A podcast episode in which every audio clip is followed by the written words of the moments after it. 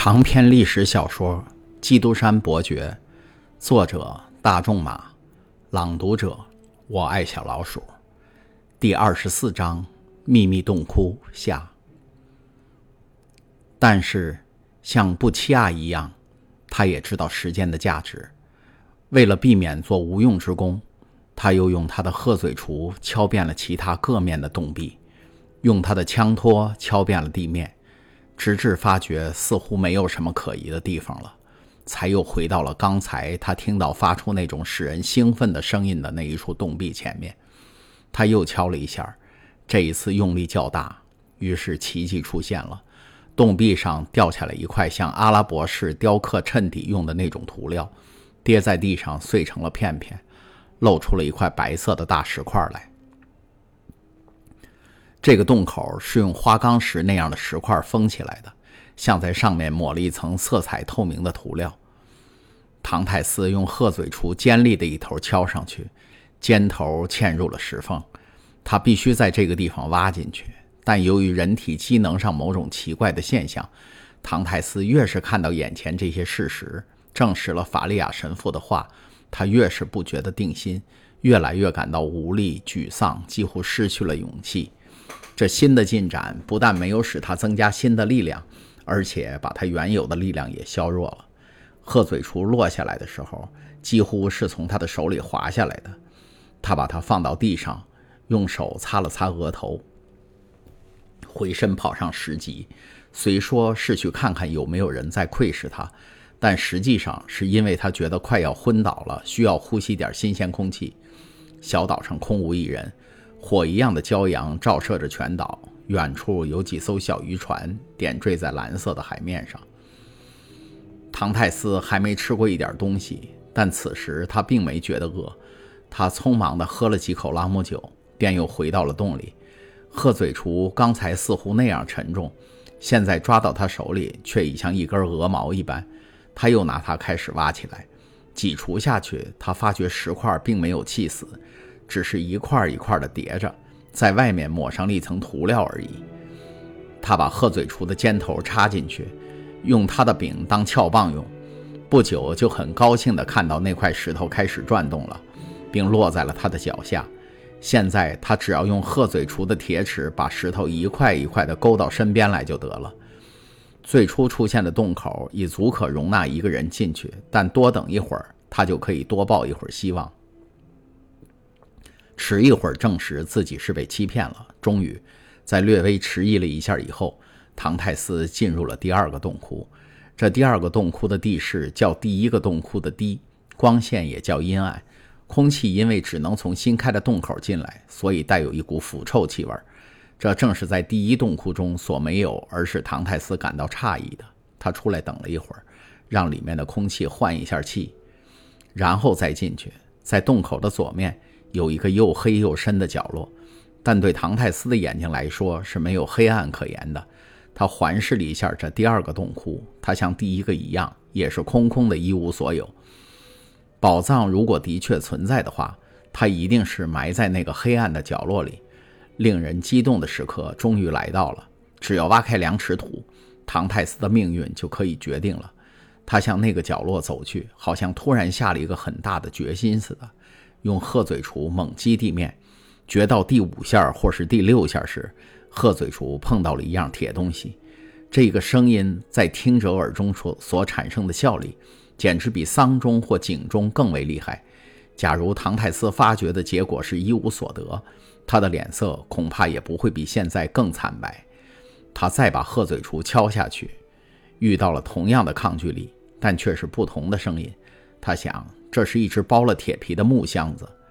正在这时，一个影子掠过了洞口。唐泰斯抓起枪，窜出洞口，奔上石级。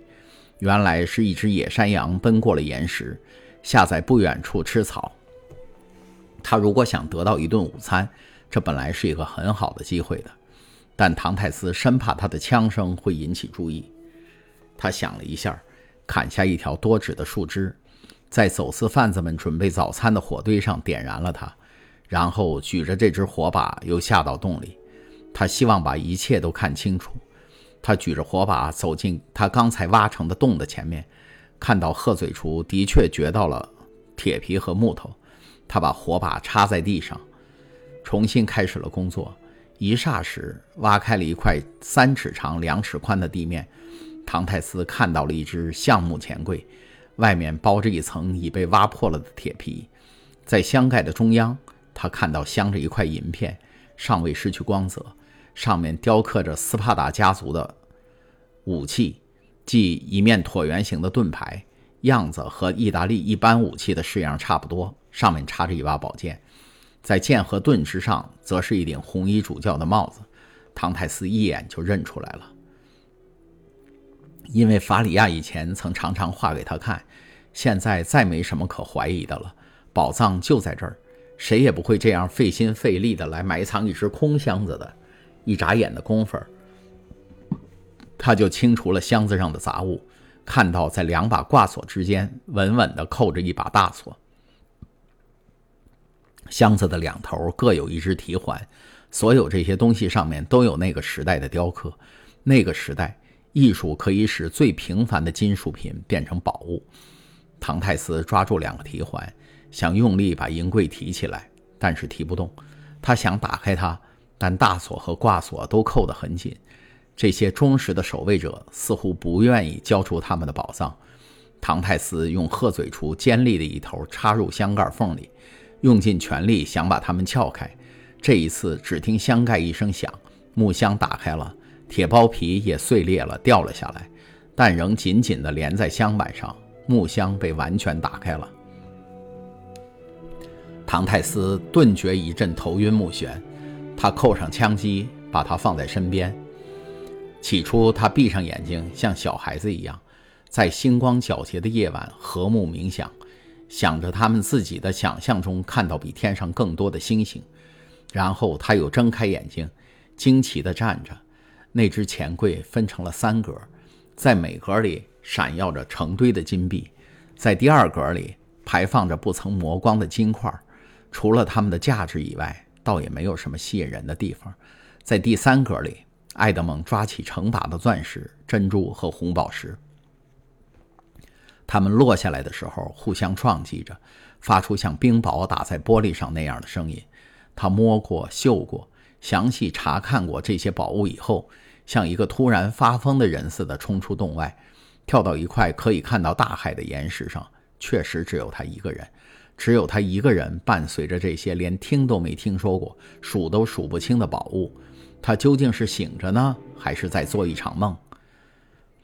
他本来很想盯着他的金子，但他的精力支持不住了。他把头伏在手里，像是要防止失去理智似的。这样过了一会儿，他突然在基督山岛上的岩石间狂奔起来。他那种野性的喊叫声和疯狂的动作惊起了海鸟，吓坏了野山羊。然后他又返回来，心里仍然不敢相信自己刚才所看到的一切。他又再次冲进洞里，发觉自己的确是站在这些黄金和珠宝面前。这次他跪了下来，做了一个只有上帝知道的祷告。一会儿，他觉得自己平静了一些，也比较快乐了一些，因为直到现在，他才开始相信自己的福分。于是，他开始计算起他的财产来：金条共有一千块，每块重两磅到三磅。接着，他堆起了两万五千个金爱具，每个爱具约值我们的钱八十法郎，上面刻有亚历山大六世和他以前的历代教皇的肖像。而他看到那一格只掏空了一半。然后他又捧了捧宝石，其中有许多是当时最有名的匠人镶嵌的。且不说其内在的价值，单是那种艺术化的嵌工就已非常名贵了。唐泰斯看到光线渐渐幽暗了下来。担心继续留在洞里会被发现，就拿着枪走了出来。一片饼干和几口朗姆酒成了他的晚餐。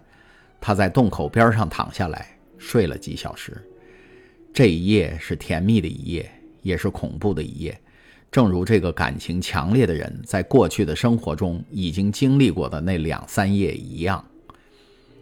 刚才您听到的是由我爱小老鼠播讲的长篇历史小说。《基督山伯爵》第二十四章《秘密洞窟》下，请继续收听第二十五章《陌生人》上。